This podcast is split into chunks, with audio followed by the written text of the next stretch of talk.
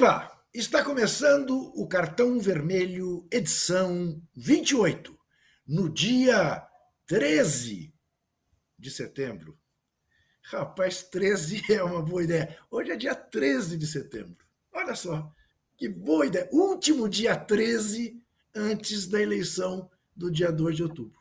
Muito interessante essa observação. Agora que me dei conta. Dia Internacional do Agrônomo aquele agrônomo consciente, aquele agrônomo que preserva o meio ambiente, a ele o nosso abraço. Dia de falar deste Palmeiras que cada vez, aos pouquinhos, vai livrando vantagem maior. Agora quem o persegue é o Inter, mas há oito pontos de diferença. Sei não. Aliás, sei sim dia de falar de decisões na Copa do Brasil, na quarta e na quinta-feiras. Dia de falar de decisão no Campeonato Brasileiro das Mulheres entre Corinthians e Inter. O Inter ontem tirou São Paulo do torneio no Morumbi ao vencer por 1 a 0. O Corinthians, as brabas, já tinham garantido a sua vaga no sábado ao golear o Palmeiras na Casa Verde por 4 a 0. Dia de falar, Casão está todo feliz, da volta dos Titãs aos palcos. Casão esteve lá para conferir. Vamos falar também sobre a cobertura da imprensa em relação aos funerais da Rainha Elizabeth. Não está havendo um certo, para ser modesto, exagero, uma postura um pouco colonizada demais? Falaremos disso. E vamos falar também daquele ogro que humilhou a senhora, dizendo que ela não teria mais marmita, porque eleitora do Lula. Uma senhora Ilza. É, eu tenho aqui o nome dele. Uh, vamos falar da nossa enquete? Antes que Casão e Trajano me puxem a orelha? Vamos Preste falar atenção, de dar, cuidado, leia direitinho. De dar, de dar o, o, o, like, dar o joinha. Vamos falar de tudo. A enquete é muito singela. O que foi a melhor notícia? A convocação do Pedro ou a não convocação do Daniel Alves? O que é melhor notícia? Pedro convocado ou Daniel Alves não convocado. Chuta Zé Trajano. O que foi melhor? Olha, olá a todos e todas, Casão, Juca. Olha, é uma faca de dois legumes, como diria o outro. Essa aí, pelo seguinte: pelo que convocar o Pedro, óbvio que tinha que ser convocado. Agora, pelo que consta, não foi convocado nenhum outro lateral direito. Como quem diz, a vaga do Daniel Alves está ainda à disposição dele. Esse é o meu temor. Mas nessa convocação específica, a pergunta é nessa convocação específica, não para a Copa do Mundo. Eu vou ficar com a melhor notícia a não convocação do Daniel Alves. Porque a outra era obrigação. E você, Casão? Então, cara, é, é, eu, eu, não preciso falar nada sobre a, a, condição que eu acho do Daniel Alves. Né? Não, é, não é agora que ele não devia ser convocado, ele já não deveria estar sendo convocado há muito tempo. Desde quando jogava no São Paulo, e não era mesmo, porque jogava no meio e não era convocado. Foi o Barcelona, não foi nem inscrito na Liga Europa, porque o Xavi não viu nele um jogador importante para aquela competição é, na, Europa.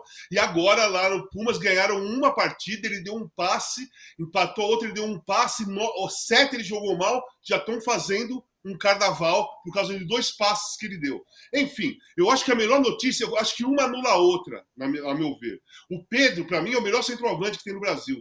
Não estava sendo convocado e foi convocado. Então anula para mim a não convocação do Daniel. O peso é convocar o Daniel e não convocar o Pedro. Aí fica pesado. Mas a partir do ponto que você leva o Pedro, sabe? Se o Daniel for ou não for, pouco importa, é problema do Tite. Ele tem que levar o Pedro. O Pedro seria titular no seu time? Sim. Eu, fiz, eu escrevi outro dia sobre o Pedro, e é o seguinte: eu, eu, vejo, eu, eu vejo no Pedro todos os movimentos que o Van Basten fazia. Só não tem a partida para cima do adversário. O Van Basten vinha um pouco para trás, pegava a bola e partia para cima. O Van Basten saía driblando por, todo lado, ele driblava três, quatro caras e fazia o gol. Eu vi, inclusive no meu time, eu dentro do campo, eu vi ele fazer isso. Agora, o resto, domínio, do, domínio de bola, jogar de costa, é, bater com o pé esquerdo, com a perna direita, gira para os dois lados com muita facilidade. Ele domina e toca para o lado. O Van Basten, eles tinham uma jogada, o Milan, que era quando o, o adversário estava pressionando o Milan, que era raro, mas acontecia, o Baresi, ele dava um, uma, um bicão para frente, bola alta, jogava lá na frente. Sabe o que acontecia? O Van Basten batava lá no peito, colocava lá no chão, o zagueiro não conseguia antecipar, ele dava um tapa para um lado que tinha o Gullit, ou dava um tapa para o outro lado que tinha o, o Donadoni, Maldini descendo e acabava com, com a pressão adversária. Eu acho que o Pedro tem essas características. Boa. Ô Zé, esse raciocínio que você faz em relação ao Daniel Alves e tá com o lugar guardado, eu faço em relação ao Gabriel Jesus, embora ele tenha convocado um batalhão de centroavantes, de atacantes. Mas a minha sensação é que o Gabriel Jesus ele não precisa ver mais. Você acha que eu estou maluco? Mais ou menos, né? Como diria outro. Não, o Gabriel Jesus vem jogando agora em outra posição, ali no meio, insinuante, marcando muitos gols, não jogando na ponta, do lado do campo, merecia a convocação. Até o Tite sempre gostou muito dele. E ele está jogando mais agora do que jogava. Pode ser, é uma tese essa sua, é uma tese, dando oportunidade para outro, para tirar alguma dúvida do fulano, Beltrano e tal. O, mas tirando dúvida em relação a quem? Vamos falar um por um, por um? Né? Quem é que sairia para o Gabriel Jesus entrar? Né? O Matheus. O Matheus Matheus, pode ser o Matheus, do Firmino, talvez. Né? Ou Matheus ou Firmino. Porque não pode eu, ser o Anthony. Tenho, né? Eu tenho um complemento dessa teoria de vocês aí. Diga. Então, o Gabriel está jogando bem. Ele está merecendo ser convocado. Mas ele é um jogador sempre contestado nas convocações. Né? Sempre, pô, Gabriel Jesus tá mal, tá bem, pô, tá no banco que convoca tal, e agora ele tá jogando bem. O risco dele convocar o Gabriel Jesus e colocar para jogar e ele jogar mal, e a, e a cobrança continuar ou aumentar em cima da convocação dele é grande. Então, se ele tá bem e você não convocar, ele vai continuar bem, jogando no, no Arsenal, e ninguém vai é, é, criticá-lo ou, ou ou contestar a convocação dele, já que ele não vai jogar os dois jogos. Aí convoca só para a Copa. Eu acho que convoca para Eu acho que o Gabriel Jesus está tá, tá convocado para a Copa. Eu acho que o Gabriel Jesus está convocado para a Copa. E lá no centroavantes, eu acho que é, ou é Firmino ou é Matheus. Mateus, como chama? Matheus. Matheus Cunha. Cunha. Mas o Matheus Cunha corre um sério risco.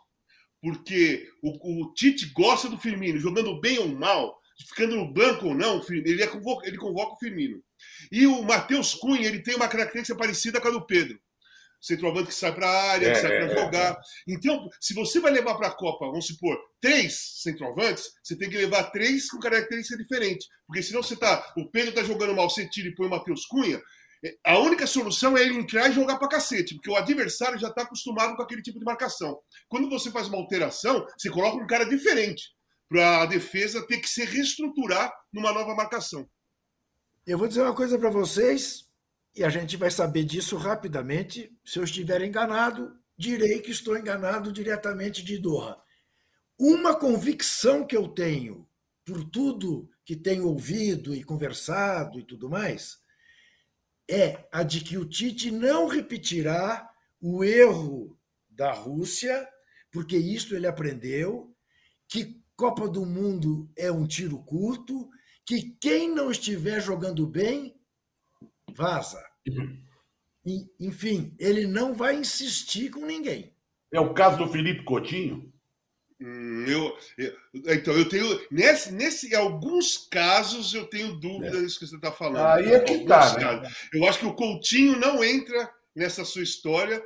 O Gabriel é. Jesus talvez não também. E é. é o Daniel Sabe, o Daniel, se ele der mais um passe, acabou. Os caras vão falar que ele tá bem e vai ser convocado. Um passe.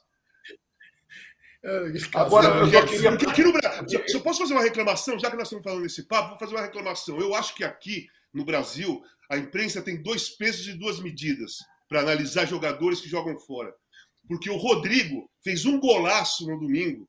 Ele deu um passe maravilhoso pro, pro Vinícius Júnior e ninguém fala, ninguém destaca nada. O Neymar fez, deu um passe outro dia pro, pro Mbappé, ótimo passe. O Neymar tá bem, tá? Não quero reclamar. Mas falaram um mês do passe.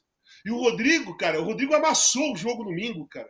E ninguém fala nada, sabe? Então eu vejo dois pesos e duas medidas. Você pode acompanhar. Tem alguns é. jogadores que fazem uma jogada, fica a semana toda se falando neles. Ô, Juca, Agora, eu queria fazer uma pergunta. Eu é, queria fazer não, uma pergunta para o Casão, voltando um pouco na história do Pedro, que é de difícil resposta. Porque tem, difícil resposta não é, mas deve ter uma série de explicações. Série de explicações. Por isso, a, a, a pergunta cabe muito bem para o Casão, porque o Casão tem uma experiência internacional. É porque, o que, que ele acha, porque o Pedro não deu certo jogando fora do Brasil, com essa bola toda que ele joga. Cara, é assim, ele, ele saiu muito jovem do Brasil, saiu jovem, é, foi para um time, primeiro, que é a Fiorentina, é uma equipe que alterna muito. Você, você morou lá, você sabe. É uma equipe que ela, ela, ela sempre entra, pelo menos na minha época, pô, a Fiorentina tá aí, mas ela alternava, não é uma equipe constante, não é uma equipe que está se firmando, não consegue se firmar há muito tempo, assim. Então ele tem dificuldade, teve dificuldade. O frio o modo que joga o futebol italiano. O futebol italiano é complicado, não é uma coisa simples. Então eu vejo no, no caso do, do Pedro, falta de experiência, muito jovem, e foi para uma equipe que ela, ela fica oscilando o tempo todo, né? E ele é, um, ele, é, ele é um centroavante que precisa receber a bola, precisa ter uma, uma jogada técnica com ele, porque ele não é brigador. Ele não é aquele cara que vai para a luta, que briga, é, bate com o zagueiro. Ele é um jogador que sabe fazer isso, mas o forte dele é a técnica. Né? E ali é meio complicado. Eu acho que, por exemplo, se ele cai num time como a Juventus, no auge, ali a Inter agora, o Milan também, ele ia, ele ia render muito mais, ia jogar muito melhor do que ele jogou na, na Fiorentina, até porque ele tem mais experiência agora. De mais a mais, de mais a mais não dá certo na Fiorentina. É é compreensível. Se o Magrão não deu certo na Fiorentina, por que, que o Pedro haveria de dar? Né? Agora, você fez referência a um jogo, Casão, que de fato, belíssimo gol do, do, do Rodrigo. Do menino Rodrigo, belíssimo passe para o Vini, mas que gol fez o Valverde também, né? Também, golaço. O Valverde pegou uma bola na intermediária do Real Madrid e foi parar dentro do gol né, eh, do Major. Deu uma pancada, Enfim, uma já... pancada de fora da área. Sim, sim.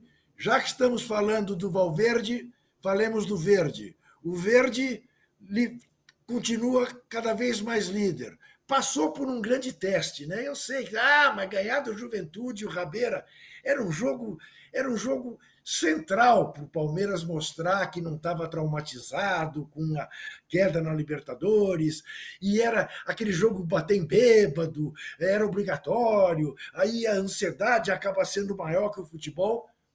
E temos o Inter na vice-liderança. E pela primeira vez, o Corinthians fora do G4. Aliás, fizemos aqui uma enquete não faz muito tempo sobre o Corinthians permanecer ou não no G4 e fomos unânimes em dizer que não permaneceria. Zé Trajano, o último jogo do campeonato é entre Palmeiras e Inter, na última rodada, no Beira Rio. Palmeiras que foi ganhando de todos os vice-líderes que teve pela frente, ou pelo menos empatando para manter a diferença nada está dito, nada está garantido que o Inter estará vice-líder na última rodada. Eu até acho que será o Flamengo vice-campeão, mas enfim, acho. Uh, alguma chance para os colorados? É, pense bem no que você vai responder, porque a gauchada é muito braba, é capaz de pegar no seu pé. Olha, esse jogo pode não valer nada, né, querido? Eu acho que não vai valer. Não vale nada. Ele pode ganhar do Palmeiras, mas a diferença é tão grande que precisa o Palmeiras perder vários pontos até chegar nesse jogo final, né, na última rodada. Se o Palmeiras fosse o América, o meu América, aí o Internacional teria chance. 1950, primeiro campeonato disputado no Maracanã, veja você, o América liderava o campeonato com a maior folga possível. E o Vasco tinha um esquadrão, tinha sete jogadores, tinham acabado de disputar a Copa do Mundo e tinha o técnico, Flávio Costa. Faltavam três rodadas. Estou dizendo, se Palmeiras fosse o América, coisa que não é. O América perdeu os três jogos. Sendo que o último jogo era contra o Vasco, que era o segundo colocado, no caso seria o Internacional. Só que aí teria que ganhar, ganhando seria campeão, e foi. Isso é um exemplo que estou dando curioso na história do futebol. Então, a tua pergunta é o seguinte: pode não adiantar nada. O, o, o Inter tem que ganhar todos os seus jogos, torcer para o Palmeiras perder oito, é, oito pontos e chegar nesse jogo na última rodada com chance de ser campeão. É uma coisa praticamente impossível. Está todo mundo dando de bandeja o campeonato para o Palmeiras. Na hora que um vai se aproximar, o time empata, perde não encosta. E o Palmeiras vai na dele, vai na dele. Mesmo se jogar muito bem, vai na dele. Apesar disso tudo, Casão, a campanha do Inter surpreende? Cara, o Inter normalmente ele faz boas campanhas. É, há dois campeonatos atrás ele estava com o título na mão. Ele estava com o título na mão, acabou perdendo. É, então, assim, o Inter raramente ele faz ruins, campeonatos ruins. Né? O que eu queria destacar é, é o seguinte: é, é o quarto segundo colocado diferente em dois meses, eu acho. É o quarto segundo é, colocado. É, isso mesmo. E a diferença do quarto para o primeiro não mudou nenhuma vez. Só foi mudando o segundo. O segundo foi mudando, o segundo foi mudando, o segundo foi mudando, e o Palmeiras 7, 8, 7, 8, 7, 8, até às vezes 9, diferença. Então eu não vejo. Cara, é, eu, eu, não acredito que o Palmeiras perca esse campeonato. Sinceramente, não é. acredito. É muito improvável que perca. Vamos ver se, se o segundo colocado vai continuar sendo o Inter daqui três rodadas, se vai, se vai virar o Fluminense de novo, vai voltar o Flamengo. Vai ver, porque é o quarto. São quatro segundos colocados, só não muda o primeiro. Não muda o primeiro e não muda a distância. O, o segundo vai mudando, mudando, mudando. Então eu não vejo possibilidade. Ninguém avança. Difícil. Você está me lembrando isso? A pesquisa é. eleitoral. É, muito parecido. É? Parecido. Não, se bem que o só segundo lugar muda permanece. Segundo. É, é o segundo permanece segundo. Muda o terceiro é. e o quarto. Agora, é. o, líder, o líder também permanece isolado na frente. Agora, é. segundo o ex-Ibope, 15 pontos na frente.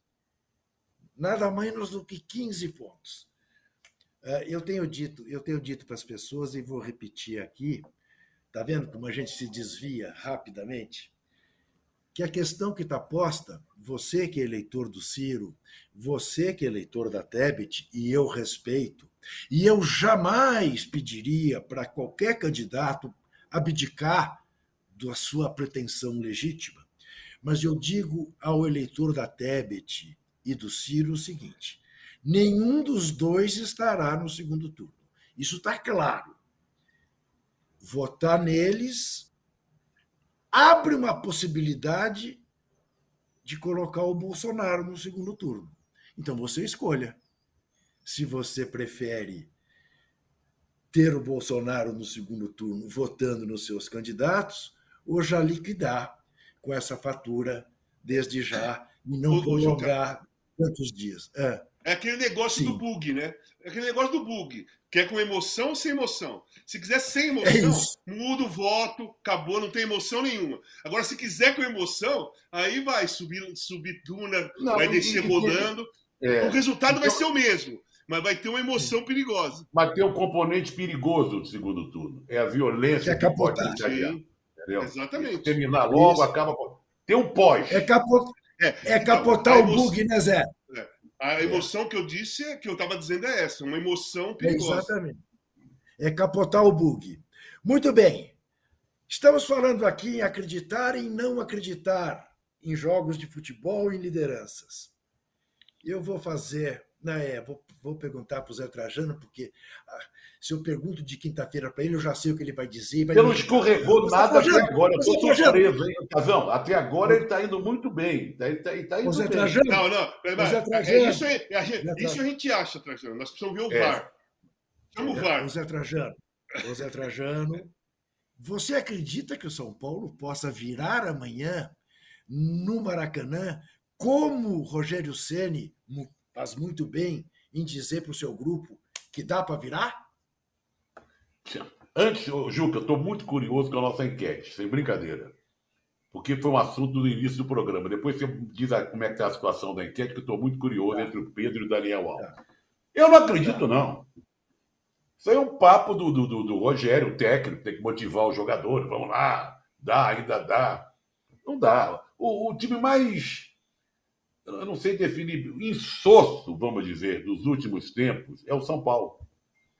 Quando você acha que vai, não vai, você não sabe qual é o time titular, é, o time perde jogos que não pode perder, chuta para fora na hora que não pode chutar, e tem na frente dele o Flamengo com uma diferença de gols muito boa.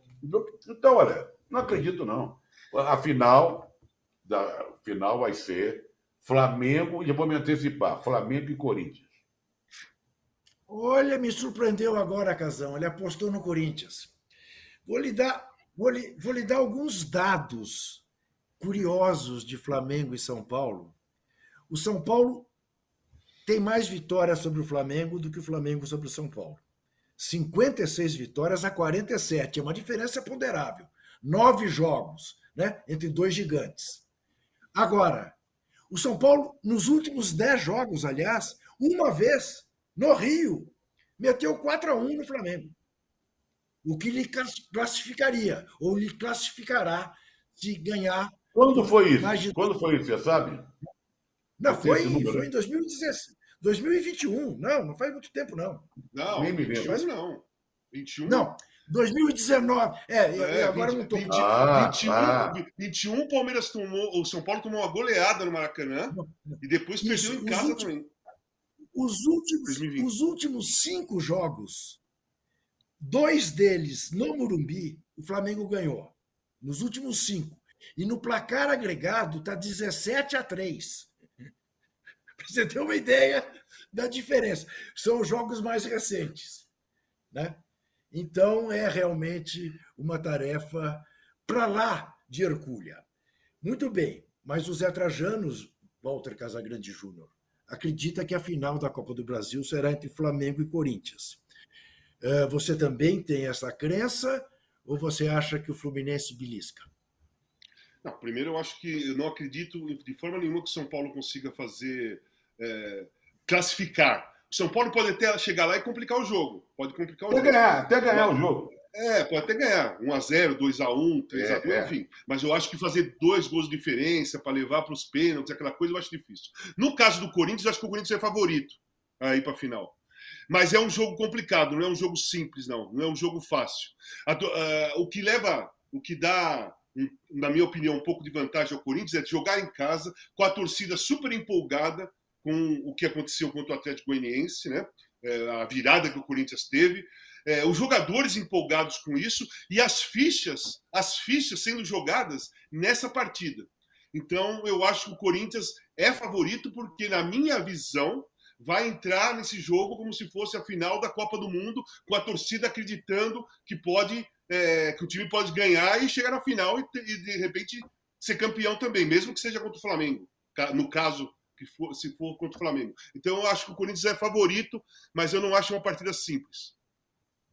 Uh, e o André faz muita falta, né? Quer dizer, o, o Nonato já fazia e o André fará muita falta, né? Que é um belo jogador esse menino, barbaridade. Agora, ó, tô vendo aqui, o 4 a 1 para o São Paulo foi em outubro de 2020. Também não faz tanto tempo, né? Mas faz dois anos. Mas de lá para cá, de lá para cá é um massacre. O São Paulo ganhou mais uma vez e perdeu as cinco seguidas. As cinco. Exatamente. A puta vida, que coisa maluca. A última Enfim. vitória foi no último, na última rodada de 20. A Isso. última vitória do. Foi, foi na São última Paulo rodada 2 a 1. São Paulo 2 a 1 e o, e o Flamengo campeão. Eu gostaria de saber qual foi a escalação, que time era esse do São Paulo, para a gente ver a diferença, e do Flamengo.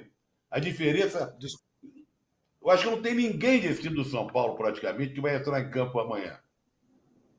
Pois é, Zé, mas você sabe que o que me surpreendeu quando eu fiz essa pesquisa é, é que em 2020, obviamente, já tínhamos vindo de 2019, né? Quer dizer, o Flamengo era um flamengaço.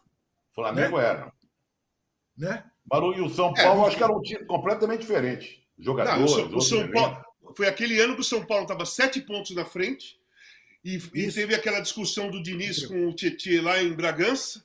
E de lá para frente foi eliminado pelo Grêmio na Copa do Brasil aí no Morumbi e tomou Isso. aquela goleada do Internacional. Isso, exatamente. Exatamente. Muito bem. Olha aqui. E a enquete, Ju? Então, para vocês, a final do campeonato da Copa do Brasil é Flamengo e Corinthians. Para mim é. Bom, eu vou me abster.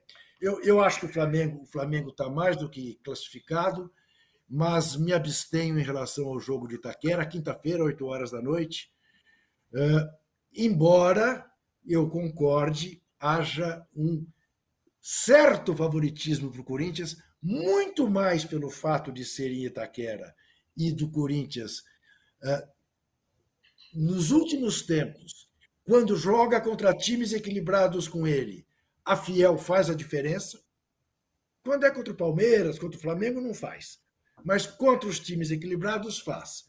Então, eu acredito que o Corinthians tem esse ligeiro favoritismo. Onde o Corinthians me parece favoritaço é na final do Campeonato Brasileiro de Futebol Feminino. Corinthians ganhou do Palmeiras de 2 a 1 em Itaquera, ganhou de 4 a 0 na Casa Verde. O Inter empatou no Beira-Rio com São Paulo 1 a 1 e ganhou no Morumbi por 1 a 0 ontem, no final da tarde. Aliás, num dia das Maiaras. A Maiara com I fez 1 a 0 para o Inter, a Maiara com Y pegou o pênalti que levaria ao empate e uma eventual decisão por pênaltis. Só que esse time do Corinthians é azeitadíssimo, vai lutar pelo tetracampeonato. Ah, as meninas, as gurias, ainda não têm essa experiência. Primeiro jogo no Beira Rio, no domingo, no outro domingo em Itaquera.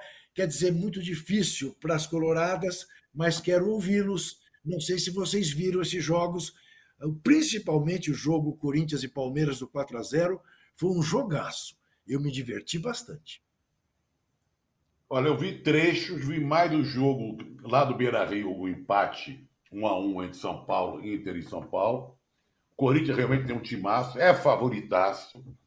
O, a goleada para cima do Palmeiras, é, eu, não, eu, não, esperava que fosse de tanto. Eu achei que o Palmeiras fosse enfrentar mais de igual para igual. Pelo menos se perdesse, não perdesse de tanto.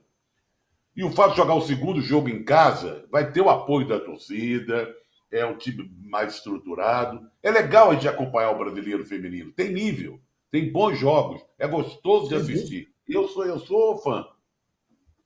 Eu também, eu gosto muito também. E eu vi que o Casão comentou até uh, no UOL, uh, uh, dizendo isso, né? Que o Corinthians é favoritaço. É, eu escrevi porque eu vi os jogos do. Eu só não vi muito do, do Beira Rio do São Paulo. Eu vi ontem eu assisti o jogo inteiro. Né, do São Paulo e Inter. Achei as duas equipes muito, muito inferior tecnicamente e ao, ao, Corinthians.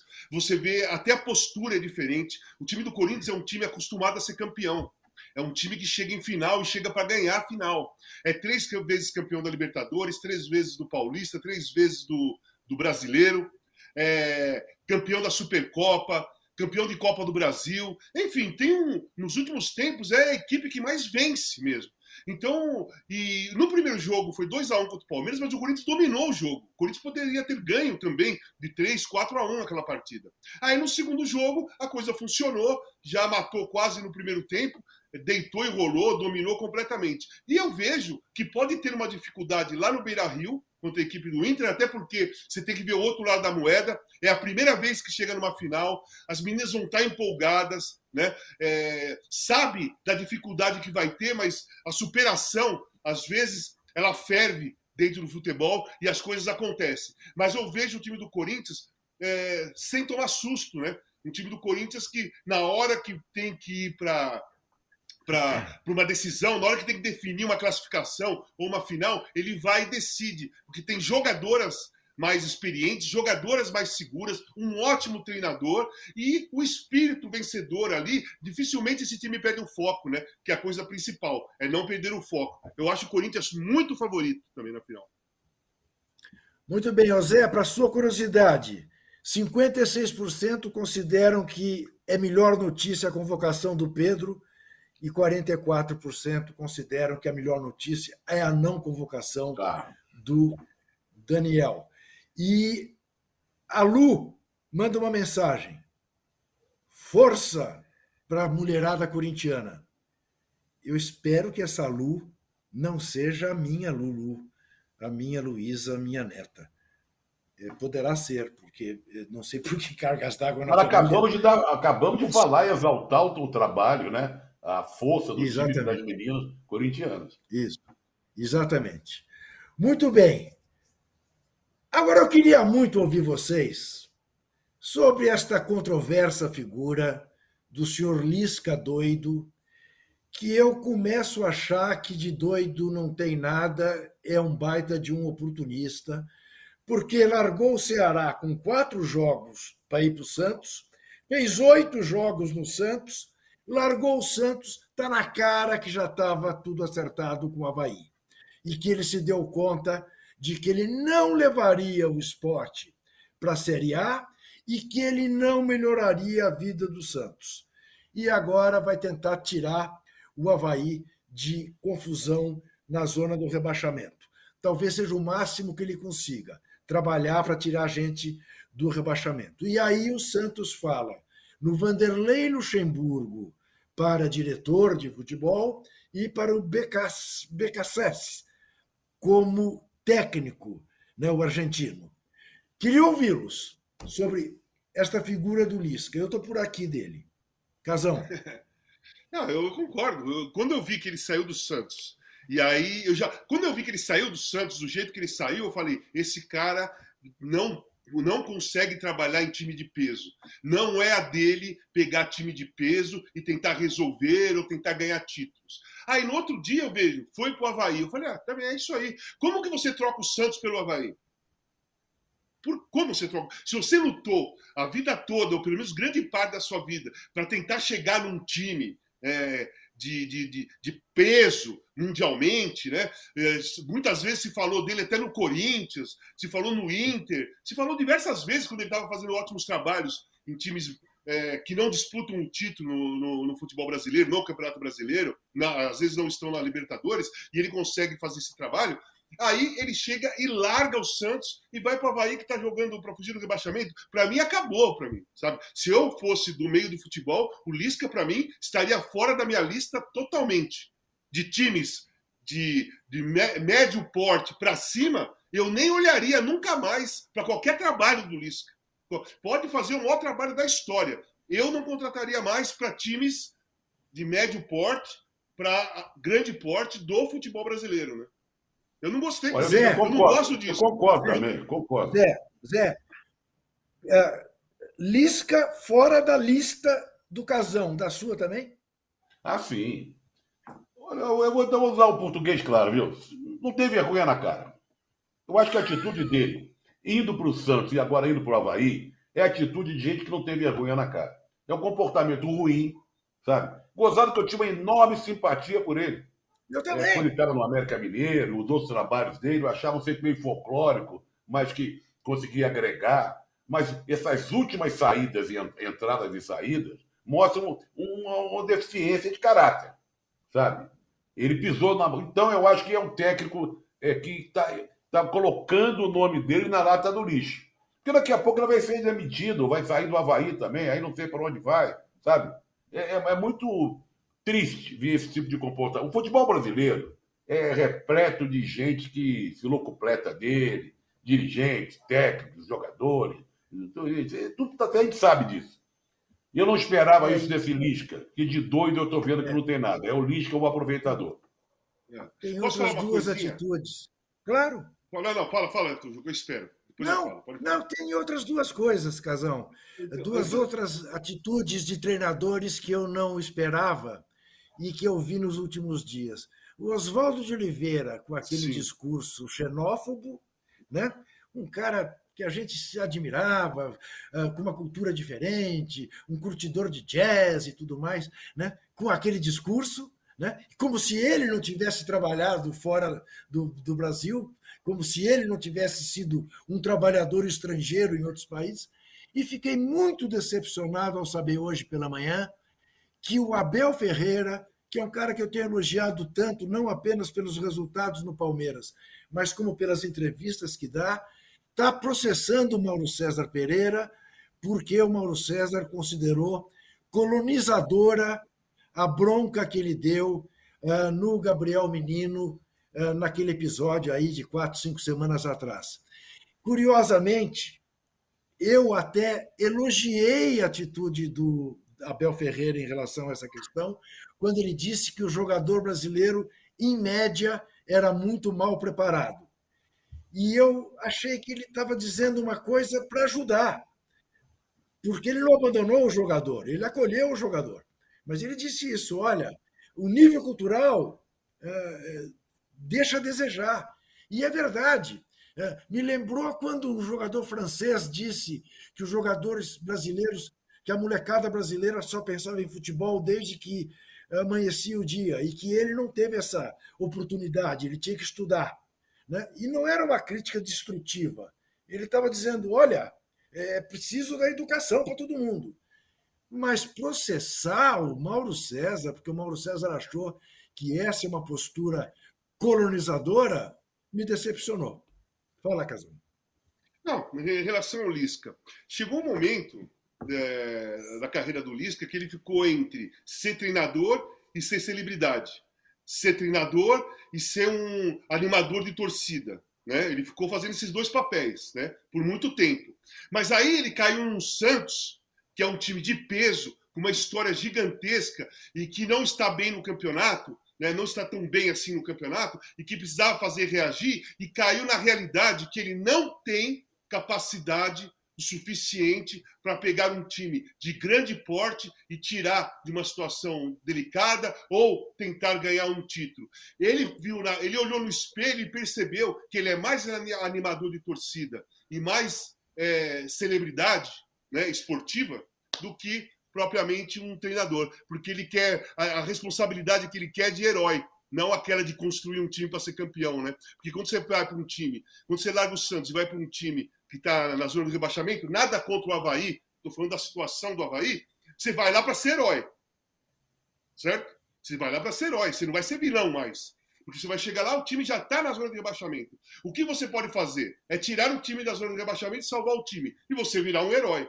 Né? Aqui no Santos, ele não, vai ser, não ia ser herói para nada. Ele não ia fazer mais nada que a obrigação dele se ele melhorasse a classificação do Santos. Não ia terminar o ano como herói, ninguém ia aplaudir, ninguém ia soltar fogos. E é isso que ele está querendo. Ele só quer ser herói. E, não, e olha só, e olha só, e não é treinador só que fica nessa zona de rebaixamento que gosta de ser herói.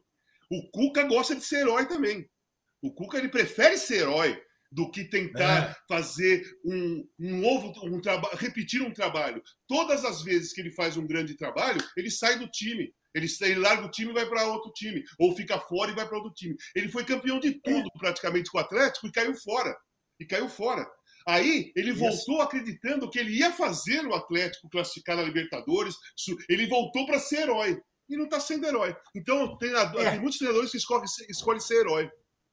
Esse, esse, esse para ser herói vai precisar remar muito, é. porque primeiro ele tem que pedir desculpa à é, sociedade. É, né? herói, herói como treinador.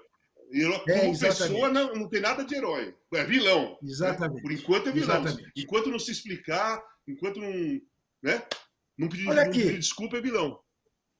Não deixe de dar o seu joinha, não é verdade? E não deixe de responder a nossa enquete. Qual notícia é melhor? A convocação do Pedro ou a não convocação do Daniel Alves? Essa é a questão que estamos ó, apresentando. Juca, você pegou o joinha no limite. Foi no limite, porque o Trajano já estava esperto, que eu estava ligado. Tava, tava, já ia pular. já, ele já não, ia não, dar... eu quero cumprimentar o Juca, porque passou esse primeiro bloco, um bloco comprido, de 40 e tantos minutos, e foi impecável. Me preparei eu pedi, muito, eu, eu, pedi, eu, eu, pedi lá para a produção dar uma checada. É, VAR, o VAR. O VAR está trabalhando lá. Estou esperando, ó, tô, tô no fone aqui, ó. Tá tudo certo? Tudo certo, beleza. Por enquanto tá Não, tudo é certo. Eu me preparei, eu, eu, me concentrei durante a manhã. Eu sequer almocei, entendeu? Para não ter nenhum problema digestivo, coisa alguma. E estou aqui segurando. Bom, Ainda temos mais de 20 minutos de programa. Sabe lá o que eu vou aprontar? A gente já volta. Até já.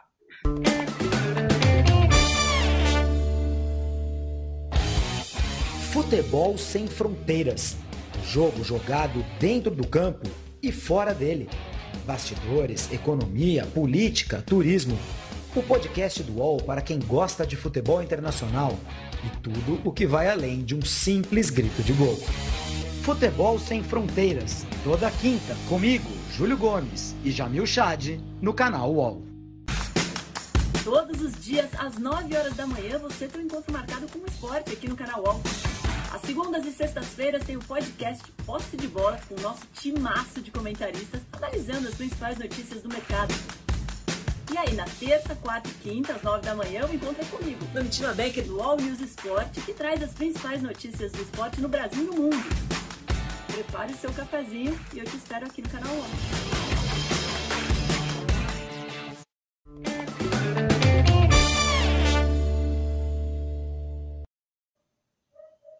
Estamos de volta com o nosso, com o seu cartão vermelho. A Lu voltou para dizer que é chará da minha neta mas que ela fica muito feliz mesmo de ver a gente dando espaço para o futebol das mulheres e que valeu por termos lido a mensagem. Já o Wagner Castro manda parabéns para o Casão, para o Trajano, para mim, que programa bacana, parabéns mais uma vez. Sou seu fã, Casão.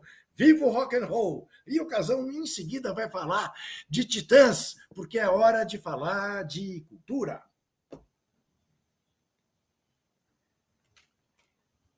Ah, não fui eu. Não sou eu que põe a vinheta.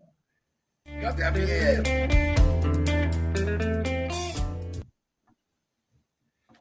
Eu começo falando desse livro aqui. No gramado em que a luta o aguarda. Evidentemente, você já sabe que o assunto é Palmeiras, do historiador, do cientista político Micael Zaramella. É muito interessante. É muito interessante pelo seguinte: é mais ou menos é, do conhecimento de quem conhece a história do futebol, e principalmente aqui em São Paulo, uma tentativa de ligar o Palmeiras às origens do Palestra Itália, ao Mussolini, ao fascismo. Fala-se de umas tais atas secretas que revelariam uh, uma essência fascista na fundação do Palestra. E o Micael Zaramella trata de mostrar que isto é um exagero, como tantos outros que se cometem na historiografia pelo mundo afora, que de fato existiam italianos ou descendentes de italianos simpáticos ao Mussolini e ao fascismo, como havia também dentro do palestra aqueles que não tinham a menor simpatia, muito ao contrário, denunciavam o fascismo. Né? Tem algum microfone aberto e não é de nenhum de nós três, que eu fico ouvindo um teclado. Uh, muito bem. O Zaramella mostra isso tudo. Claro que esta questão voltou agravada pelo fato do sociopata ser palmeirense e ter feito aquela palhaçada com a conivência da presidência do Palmeiras, né, de entregar taça, de levantar taça, em vez de jogador fazer isso, mas Felipe Melo, né, eh, esse caldo eh, fascista eh, engrossou em relação ao Palmeiras. Mas é o Palmeiras que tem uma torcida chamada de Porcomunas. O Palmeiras tem um movimento forte de antifas dentro das suas torcidas organizadas. Participou das manifestações na Avenida Paulista, junto com a torcida do Corinthians, do Santos, do São Paulo, do movimento antifascista. Então, se alguém quiser saber mais sobre isso, está aqui. É muito interessante esse livro, No Gramado em que a Luta o Aguarda, de Micael Zaramella. E agora o espaço é de Walter Casagrande Júnior, hum. que foi ao sul dos Titãs. Ah, primeiro é o seguinte: o Brochável não é palmeirense, ele é oportunista do futebol. Ele põe camisa de todo quanto é time, ele tenta conquistar votos de torcedores de times, né? Só que isso aí não, ninguém tá mais engolindo. Em relação aos Titãs, eu fui lá no sábado, porque, primeiro, que eu tenho uma ligação com os Titãs muito forte, emocional, desde o início. É, conheci o Marcelo e o Nando muito rapidamente, quando os Titãs começaram. Trabalho com o Branco Melo na Rádio 89. Trabalhei com o Paulo Micros na Rádio Transamérica. Com o Marcelo também, na 89, na Transamérica. Enfim, sou amigo deles há muito tempo. Viajei com eles para ver shows, para ver shows deles, levei eles da cabine da Globo para participar do show do intervalo. E sábado foi uma emoção muito grande ver a banda de volta ali, formada com, com outros músicos ali de, de, alta qualidade, inclusive o Beto Lee, o filho da Rita, está lá. E foi uma viagem no tempo, muito bem organizado, um roteiro muito bem organizado e um visual psicodélico atrás, tipo rock progressivo, um rock psicodélico feito pelo diretor Otávio Juliano, que ficou maravilhoso. Então eles fazem, eles mostram músicas novas do novo disco, mas ao mesmo tempo eles não deixam de mostrar os grandes clássicos, as grandes músicas da história dos Titãs, que são muitas, né? É, para mim, junto com Mutantes, junto com a Rita Lee e o Tutti Frutti, na época dos anos 70, são as três bandas de, que eu mais gosto de rock and roll. Eu gosto de todas do rock brasileiro, mas essas três, para mim, têm um destaque muito grande. Por coincidência, a Rita está em duas e o filho dela está na outra, né? Nesse momento. Então foi maravilhoso. Tocava uma música nova, duas, três clássicos. Ah, o público, sabe, viajou, assim como eu viajei no tempo, porque as músicas do, dos Titãs, com certeza, fez parte, faz parte da trilha sonora da adolescência de quem tem a minha idade hoje. Tenho 59 anos. Então, lá nos anos 80, 82 eu tinha 19 e os Titãs apareceram e foi foi indo adiante. Então faz parte da trilha sonora de muita gente e foi muito emocionante. Não tem como sentar ali, no meu caso, olhar para o palco e não sentir falta é, do Marcelo quando eles começam a cantar as músicas do último disco que o Marcelo, que o Marcelo Froma gravou antes de falecer em 2001. É, emocionante em todos os sentidos. Fiquei bastante feliz mesmo de ver os caras no palco, principalmente o Branco, né? Branco de volta ao palco, cantou Cabeça Dinossauro, ainda, muito bem, inclusive. Foi maravilhoso, espetacular.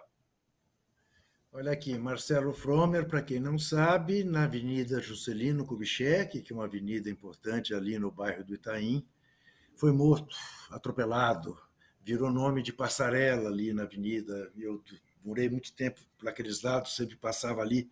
É uma figura que faz muita falta, era uma figura queridíssima, de fato. Baita músico, baita pessoa. Só uma coisinha. Eu e o Marcelo, nós inventamos o primeiro programa de rock e futebol em FM. Porque naquela época, FM só tocava música, não tinha conversação. Era música, música, alguns programas só de rock e tal. E eu e o Marcelo, a gente saía todo dia à noite. O, o Manuel Poladian era ali perto do Bolinha. Então eu marcava com o Marcelo no Bolinha, aqui na, cidade de Jardim, feijoada e tal. E a gente ficava bebendo e conversando. E eu queria falar de rock com ele e ele queria falar de futebol comigo. Aí, tá. no quarto dia, ele falou assim: Casão, vamos fazer o seguinte: vamos fazer um programa de rádio. Você fala de rock e eu falo do futebol. E nós corremos atrás de uma rádio e em 89 abriu a porta pra gente, 1996. E era muito legal. Eu fui uma vez a esse programa, Casão. Você não deve lembrar. Muito bem, agora é a hora de botar o olho nos tipos.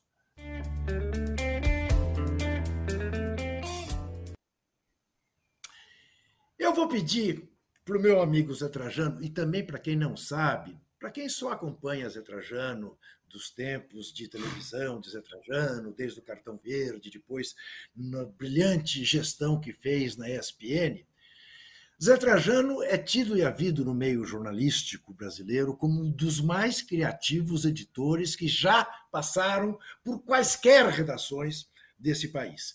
Quando foi, por exemplo, editor de esportes da Folha de São Paulo, uh, Matina Suzuki, que era então o chefe de redação, diz até hoje, para quem quiser ouvir, que jamais houve um editor tão criativo como Zé Trajano. Razão pela qual ninguém mais autorizado do que ele para responder a pergunta que eu vou fazer. Ô Zé, não está havendo aí sim, aí sim, um excesso colonizado na nossa imprensa em relação aos espaços dados à morte da rainha Elizabeth, que vamos combinar, apesar de toda essa gestão 70 anos, de uma figura simpática no fim da vida, da velhinha e tudo mais, representa alguma coisa de imperialista, de autoritário, de... enfim, eu queria te ouvir. Bom, para mim ele encheu minha bola. Se eu falar qualquer coisa aqui, já estou perdido, hein? Eu tenho que me preparar. Cara. Bom, olha, eu, eu acho assim, brutal. Brutal, brutal exagero. É, é uma. Principalmente no momento que nós vivemos. Nós estamos a menos de 20 dias das eleições. Eleição para presidente, governador, para o Congresso. É hora de discutir essa eleição. É hora de discutir o Brasil. Quando a gente tem, fala em eleição, é hora de discutir o país, não é? Não. Aí morre a Rainha Elizabeth lá com seus 90 e tantos anos e tal. Claro que notícia é, tem que ser noticiado, ser um pouco destrinchado, mas tá bom. Falar do, do novo rei, o rei, o rei Charles, né? É, que tem dedo de, de salsicha, pessoal até isso né, é, fala do, do dedo de salsicha. É uma coisa de colonizado mesmo. E fica, a existência continua. Isso vai continuar por dias ainda. Porque é o féretro, é o sei lá o quê, é o enterro. E mais, aí, tem a coisa, aí entra o cinismo e o aproveitamento. Aí nós temos que incluir a política nessa história. O capitão está indo para lá. Está indo para lá para participar é, do, do, do velório.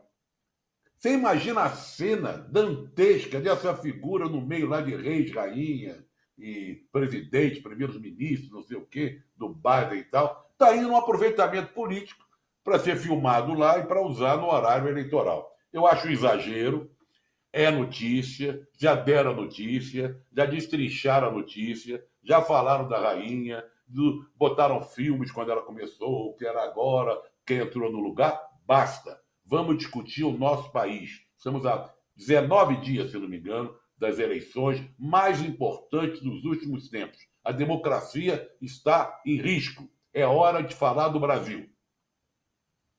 Pronto. Tá vendo por que eu perguntei para ele? Sabia.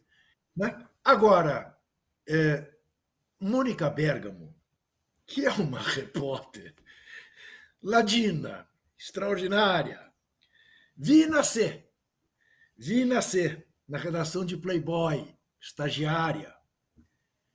Entrava na minha sala e dizia que queria entrevistar o Ayrton Senna. Eu dizia, fazer a entrevista de Playboy, que era a coisa mais importante da revista além da capa. E eu dizia, mas Mônica, nem pensar, você é muito menina. O Ayrton Senna vale uma entrevista, é claro, mas não vai ser você que vai fazer a entrevista do Ayrton Senna até o dia que ela chegou com uma entrevista do Ayrton Senna na redação. Ayrton Senna disse que tinha visto Deus na curva de não sei o quê. Ayrton Senna. A entrevista era fabulosa. Muito bem, claro que foi publicada, ganhou prêmio e tudo mais. Essa era a Mônica Bergamo, menina, começando a vida. Mônica Bergamo agora já não é mais tão menina, mas descobriu uma entrevista da Playboy de 2011 em que o imbrochável, então com 56 anos, confessou ter brochado e ter dito: quem não brochou na vida é mentiroso. Quem disser que não brochou na vida é mentiroso. A Mônica Bergamo descobriu esta entrevista do imbrochável, que, como diz o Casagrande, é brochável, brochabilíssimo, brochabilíssimo. Né? Fora, claro, um bando de cretinices que diz nessa entrevista como só ia acontecer com este cidadão absolutamente desagradável. Nós vamos fazer nosso. Oi! Não, pode botar de novo na tela aí. Tem, tem um momento, a entrevista. Não, de novo aquela é. outra. É, desce um pouco mais. Olha o pensamento dessa figura. Se um casal homossexual vier morar do meu lado, desvaloriza a minha casa. Se andar de mão dada, derem beijinho, desvaloriza. Não, e olha, olha a primeira parte ali, olha a primeira parte. A maioria das mortes de gays na Bahia foi em local de consumo de drogas de madrugada. Meu, o cara relaciona, o cara ele, ele, ele consegue, ele tenta, sabe, é, desmoralizar, desclassificar as pessoas através do gênero. O, o Zé Trajano e Casagrande. Uma coisa nós não podemos negar a ele ele é um cretino desde sempre, não é de agora. Sim. Essa entrevista é de 2011. Claro, claro. 2011. Isso é a pura verdade. Isso. A só deixar uma coisa clara. Só, só, uma coisa Sim, clara. Sim, É, não tem relação alguma gay, pobre, é, é, bandido, ou não bandido com a droga. A droga ela entra na família de qualquer um. Qualquer um corre o risco de ter esse envolvimento com droga. Eu, eu, eu tive envolvimento com droga, eu sei o que eu sei como funciona. Aquilo que esse cara está falando nessa entrevista não tem o menor cabimento. É uma pessoa que não tem conhecimento algum do que a sociedade sofre em relação ao vício de drogas, o que as famílias sofrem em relação ao vício de drogas. Esse cara é um, um idiota completo, cara. Então, senhor Walter eu Casagrande Júnior. Eu me revolto com então, isso. Então, senhor Walter Casagrande Júnior, ouça a mensagem do Peter. Sou muito admirador deste trio. Casão me ajudou demais em minha recuperação com seus livros. O Trajano e o Juca são símbolos do bom jornalismo desde sempre. Grande abraço. O Peter está te mandando esta mensagem, agradecendo pelos seus livros que o ajudaram a se recuperar. A gente vai fazer mais um intervalo e já volta.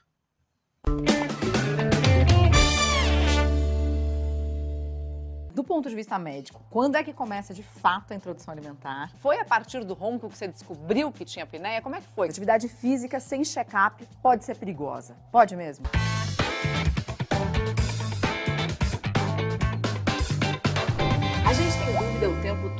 Sobre tudo. E não tem nada melhor do que tirar essas dúvidas com especialistas e pessoas que já passaram pela mesma experiência. Eu recebo assim uma enxurrada de mensagens, principalmente de mulheres que descobriram câncer na tireoide por minha causa. Na quarta temporada de Conexão Viva Bem, a gente vai falar sobre gestação, alimentação infantil, distúrbios do sono, problemas na tiroide, meditação e uma porção de outros temas importantes. Mãe tem uma culpa, né? O bom de trocar informação é que você fala, não, cara, também ela erra. A gente ainda revela o que é mito e o que é verdade sobre esses assuntos e se atualiza com as últimas notícias que saíram sobre todas essas questões. Eu não vou mentir, não, tá imperdível.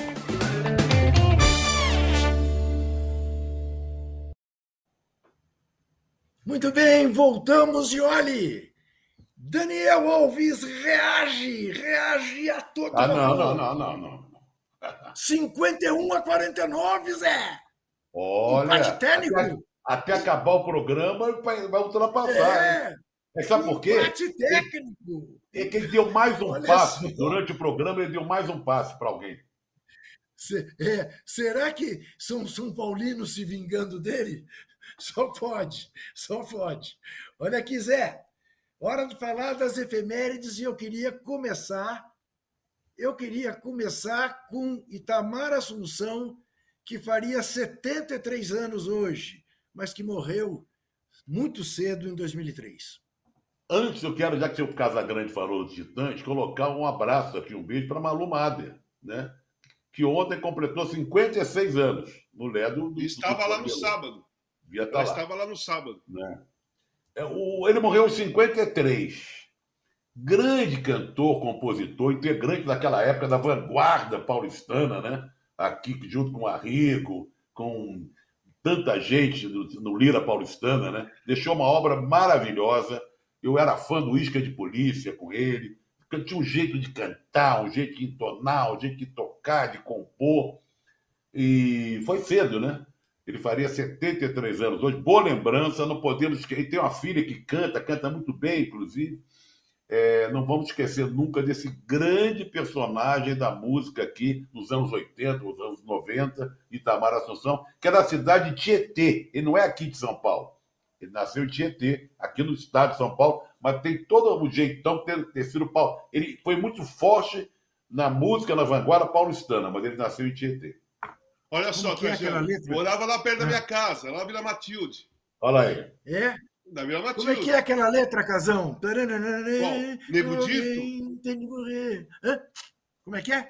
Tá, tem, tem Nego Dito dele, tem é, Fico Muito Louco. Ele tem diversas músicas. Ele Nego Dito foi o maior sucesso dele, né? Nego Dito ele mandava um CD, ele mandava um CD para mim e pro Magrão todas as vezes que ele lançava um disco. Todo disco novo dele é. chegava o CDzinho para mim e para o Sócrates, para o Magrão.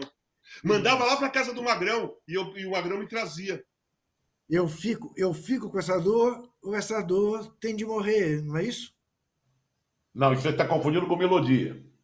É. Isso é Luiz Agora, Melodia? Oh, Casão, Casão, ele estava indo para tirar o 10. É, tá vendo? Tá vendo? Ele, não se, ele não conseguiu mas, se conter. Ele, mas também. Quem mas esse é bom demais também. Ô, Juca, quem é entende de música na sua família é sua irmã. É minha irmã. O, tá bom. Ó, mas o Itamar, o Itamar é o seguinte: eu fico louco, faço cara de mal e falo o que me vem na isso. cabeça. Essa isso, é a música isso, do, isso. do Itamar Assunção. É isso mesmo. Zé, quem faz 56, não, 59 anos hoje, a um passo dos 60? Paulo Soares, o amigão. Aquele para quem você falou, volta aí, Paulinho. Não, eu falei. Você falou, o que, que é isso, Paulinho? É. Até hoje essa história é mal explicada, mas não vamos nem eu falar sei. mais, porque não era nada do que as pessoas. Eu sei, você não tem culpa nenhuma. Culpa é, eu, eu paguei o pato, né? Eu paguei o pato. É. Quero mandar um grande abraço para ele. Ele não está bem é, no momento, porque ele operou o quadril. Quem opera quadril nunca tem sempre uma sequela. Não, veja aí o Pelé, o Guga, tantos outros. Ele foi operado o quadril, não deu muito certo. Aí teve uma infecção é, hospitalar, mas está sendo medicado com antibióticos e tal. Voltou para o hospital agora para corrigir tudo, botar tudo em ordem. É uma figura doce, sempre risonha, um grande profissional, narra para Chuchu, mora um narrador de rádio, principalmente, da escola Sim. do Osmar. Então vai daqui um grande abraço para ele. Um abraço e um beijo, amigão. Fica ah, e aproveitando, aproveitando, Juca, um grande abraço para o Antero Greco, porque a gente tem que falar do um, tem que falar do outro. É. Não é? Mas Antero, o Antero acabou, falar exatamente isso. Não é? O Antero passou por uma cirurgia, vê que coincidência estranha. Foi, tirou um cistozinho aqui, já está bem, sai do hospital no fim de semana, está 100%. Isso, maravilha. Quem faz 34 anos é um fenômeno. Talvez você conheça pessoalmente, Casão. Eu conheci recentemente e fiquei muito impressionado. O Condzilla. Você o conhece? Foi o cara que fez, fez o funk de São Paulo explodir. Não, infelizmente não conheço pessoalmente. Ele está fazendo, completando 34 anos, quer dizer, é um moleque, garoto de Santos, da periferia, e que fez, transformou o funk, o funk aqui em São Paulo. Né? Uh, outro dia eu tive com ele e ele me dizia o seguinte: não, ele me dizia, não, alguém perguntou para ele, escuta, mas como é que é a sua dependência com o YouTube? Ele falou assim: eu dependência do YouTube? O YouTube é quem depende de mim. Não sou eu que dependo do YouTube. Aliás, seu YouTube, coisa feia essa, hein? Que matéria de Patrícia Campos Melo mostrando que o YouTube reproduz mais as mensagens fascistoides da Jovem Clã do que todas as demais uh, emissoras e portais e por aí. Coisa muito feia. Seu YouTube, nós também não precisamos de você, tá? Se é para fazer serviço sujo, a gente quer distância. Tô certo, Zé Trajano? Você viu isso não? Eu vi, também lamento, lamento não, me revolta isso, me revolta. Nós temos tempo de eu fazer uma pergunta para o casal sobre rock ainda? É claro que você sempre tem tempo, Zé. Nós ah, então até... é o seguinte, já que você falou em funk, a gente passou batido pelo Rock em Rio. Eu queria que o casal, rapidamente, né, que a presença do funk foi muito importante lá no Rock in Rio esse ano. Fizesse um balancinho para a gente do Rock in Rio. E com certeza viu muita coisa. Não, eu vi bastante mesmo. Eu, assim, o Rock in Rio teve um peso muito forte no rap também, no espaço das favelas, né, do funk, né? Fez é, deu, tá dando espaço aos poucos, já faz muitos anos, né, que vai colocando aos poucos é, outros estilos e o público foi abraçando e foi puxando o público de outros estilos. Está conseguindo dividir direitinho, né? Que a primeira noite foi uma noite de heavy metal, de hardcore, então é um público mais é, é, ligado ao rock pesado, né? Dali em diante foi mudando para rap, foi mudando para funk, pop rock e eletrônica e teve assim, teve um cenário quase completo. Eu falo quase completo porque eu vi uma, uma reportagem de alguém, eu não me lembro agora, me desculpe, eu não lembro o nome mesmo. Por que, que não tem sertanejo no Rock in Rio, já que tem todos esses estilos que, que eu falei? E é, só que eu não concordei com a mistura. Não dá pra, Eu acho que pode entrar assim sertanejo, uma noite sertaneja no Rock in Rio, porque tem todos os estilos, não é mais só rock and roll, mas não pode misturar como foi, como eu vi na notícia, por exemplo. Eu não iria assistir por exemplo, um Ozzy, o Ozzy com o Black Sabbath com uma outra, uh, com uma dupla sertaneja no mesmo dia. Né? Essas misturas não funcionam porque os públicos são diferentes. Já não funcionou lá no primeiro Rock in Rio, que grandes artistas aqui brasileiros foram vaiados ou atacaram um copo de água no, no palco Carlinhos Brau. misturado. Hã? No Carlinhos Brown, jogaram lá uma lata mesmo. Carlinhos Brown, Carlinhos Brown. Foi na, no Kid de Abelha, no primeiro Rock in é. Rio. Quando mistura, você coloca ali duas bandas de heavy metal, depois você coloca pop rock, cara, é completamente oposto. O público se revolta mesmo. É, o público do heavy metal, do hardcore, ele é um pouco mais radical no sentido de estilos ele não abre mão para outros estilos. E você coloca no mesmo dia isso, não funciona. Mas eu acho que cabe sim é, uma noite de sertanejos lá, já que tem outra, outros estilos, eu não vejo por, por, qual, por qual motivo tem esse preconceito. Ou teve preconceito, se foi preconceito dessa vez. Eu não iria assistir, eu não, não curto o, o sertanejo. Eu curto aquele é, moda de viola de, das, da raiz. Pop, pop romântico eu não curto muito, mas eu acho que eles merecem espaço sim, porque todos os estilos têm. Muito bem, vamos chegando ao fim. E olha, comunico a todos, todas e todes que estamos 50 a 50. Empatou. Ai, ai, Empatou. ai.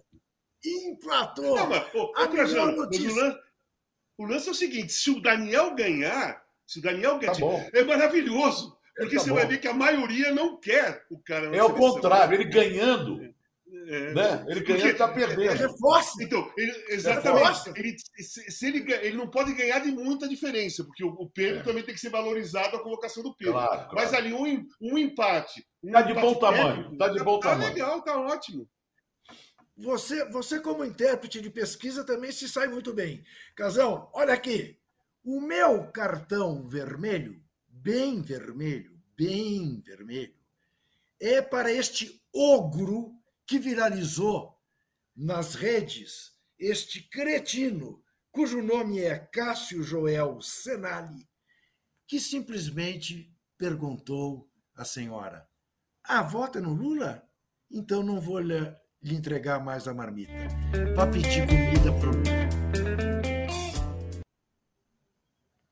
Olha só, eu errei de novo, tá, Zé? Porque eu devia ter chamado a vinheta antes de mostrar. Não, mas foi o contrário, outra vez você chamou, não veio. É. É isso, é isso. É... Bom, obrigado, Zé. Agora você me defendeu, foi bonito. E o, pior é o seguinte, depois é. gravou um vídeo pedindo desculpa, mas não ah, pediu ah, desculpa é eu ia para a falar, senhora. É que eu ia falar, não pediu desculpa para a senhora, ele devia pedir desculpa para ela. desculpa de ter gravado, não da atitude. Não, ele, pediu, ele pediu desculpa, ele pediu desculpa para a vergonha que ele passou na sociedade. É, ele sentiu a, a pressão, dele ficar pesada. Não pediu para ela, pública. não. Não, ele não Isso. falou assim, ó, oh, senhora Ilza, me desculpe, eu errei. Não, não falou, não. Eu... Não, ele nem Isso. citou o nome dela. Ele pediu desculpa para as redes sociais. Ó, redes sociais, Exatamente. me desculpem, tá? Exatamente. Este, este Juca, você está dando cartão vermelho, junto com isso, nós temos que dar um cartão de outra cor para os nossos queridos amigos do MST, que garantiram a dona Isa lá seis meses de alimentos saudáveis, sem agrotóxicos, na mesa dela, dela e da família. Então, eu vou fazer o seguinte, José. Neste momento, nesse momento, porque está aqui a minha mão, que é das coisas que eu ganhei, das quais eu mais me orgulho em toda a minha vida, pessoal e profissional. E vamos instituir aqui também no nosso cartão vermelho, que é o troféu Dois Paulos. Paulo Evaristo Arnes. Paulo Freire e Dom Paulo Evaristo. Paulo Freire, exatamente. Então, entregamos simbolicamente um troféu Dois Paulos para o MST pela atitude imediata que foi a de garantir seis meses de cesta básica para ela. Voto em Lula porque amo a vida, porque respeito a vida. Porque respeito. Que é isso? É o Raí, isso, uma invasão. Raí. Não é o Raí? É o Raí, é o Raí. Raí? Essa voz a gente conhece, hein? Eu vi. Cadê? Respeito a Agora vida, tá sem voz. Porque respeito todas as cores. Voto em Lula porque amo a vida, porque respeito a vida. Porque respeito todas as cores. Voto em Lula porque sou antirracista e antifascista. porque respeito as mulheres, porque respeito as diferenças, porque quero um país mais justo, porque preservar a natureza é preservar a vida e a vida dos índios, nossos povos originários. Porque sou contra as armas e persigo a paz. Porque quero mais livros, mais flores, mais amores. Voto em Lula para ganharmos todos no primeiro turno. Primeiro turno para que o mundo não tenha dúvidas de quem realmente somos. Voto em Lula porque acredito na democracia, não na tortura, moral que seja. Se você não está do lado da destruição, você só tem um lado, porque o que está em jogo não é só qual partido ou candidato, mas, sobretudo, para deixar claro qual Brasil nunca mais queremos. Ciro, Tebet, vem com a gente, sem medo de ser feliz. Vem colaborar, vem reconstruir do lado certo e na hora certa. Ninguém solta a mão de ninguém.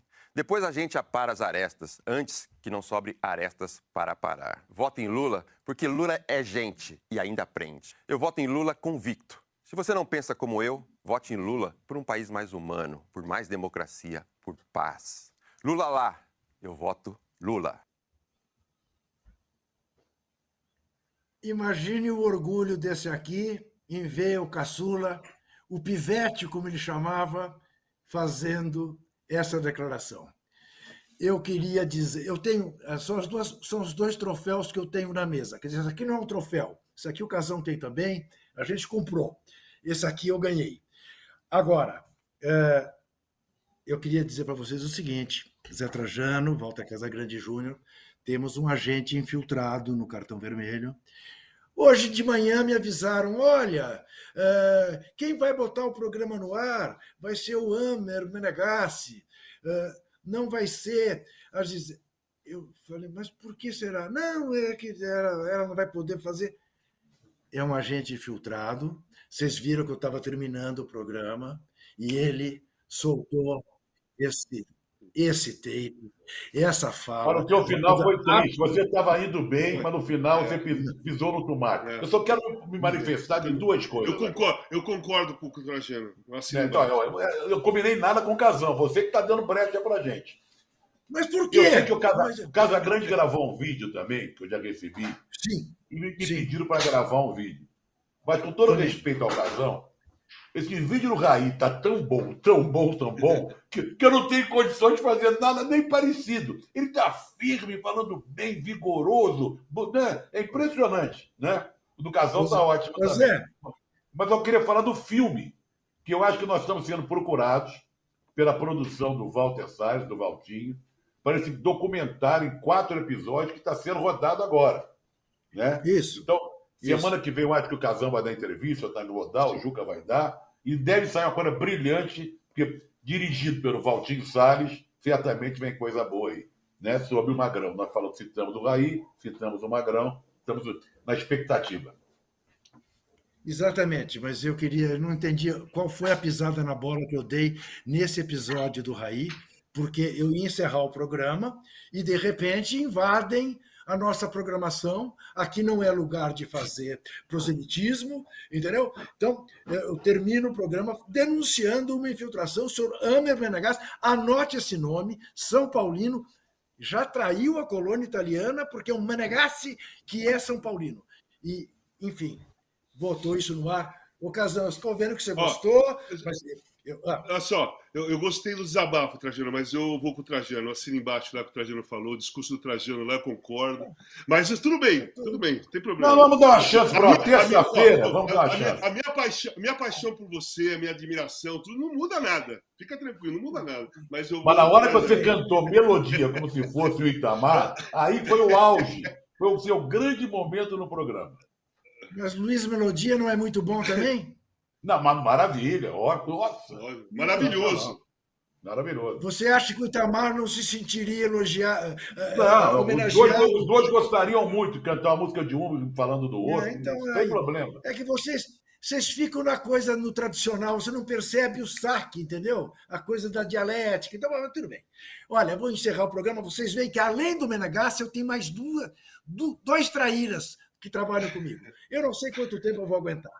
Eu quero dizer para vocês o seguinte: que a próxima edição é terça-feira que vem, às três horas da tarde, se eu ainda topar ficar entre esses dois traídos. Às 18 horas, no canal UOL, tem o UOL News. Às 22 horas, tem debate com os candidatos a governador de São Paulo. Amanhã tem o All News com a Domitila Becker e com âncora Tirone.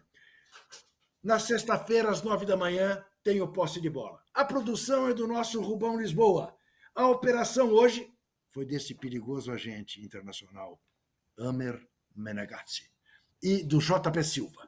A distribuição de vídeo da Bruna Brasil, da Marina Paulista, da Sara Oliveira e a coordenação de Carol Escobar e Fabrício Venâncio. A direção é de Felipe Virgílio, que deve estar indignado com o Menegazzi. Até terça. Até mais. Abraço. Até mais. O cartão vermelho tem a apresentação de Walter Casagrande Júnior, José Trajano e Juca Kifuri, produção de Rubens Lisboa, operação de ao vivo de Letícia Lázaro e Roger Melo, coordenação de Carolina Escobar e Fabrício Venâncio e direção de Felipe Virgili. Antoine Morel é gerente geral de Move, Vinícius Mesquita é gerente geral de UOL Sport e Murilo Garavelo, diretor de conteúdo do UOL. Você pode ouvir esse e outros podcasts em uol.com.br/podcasts. Qual?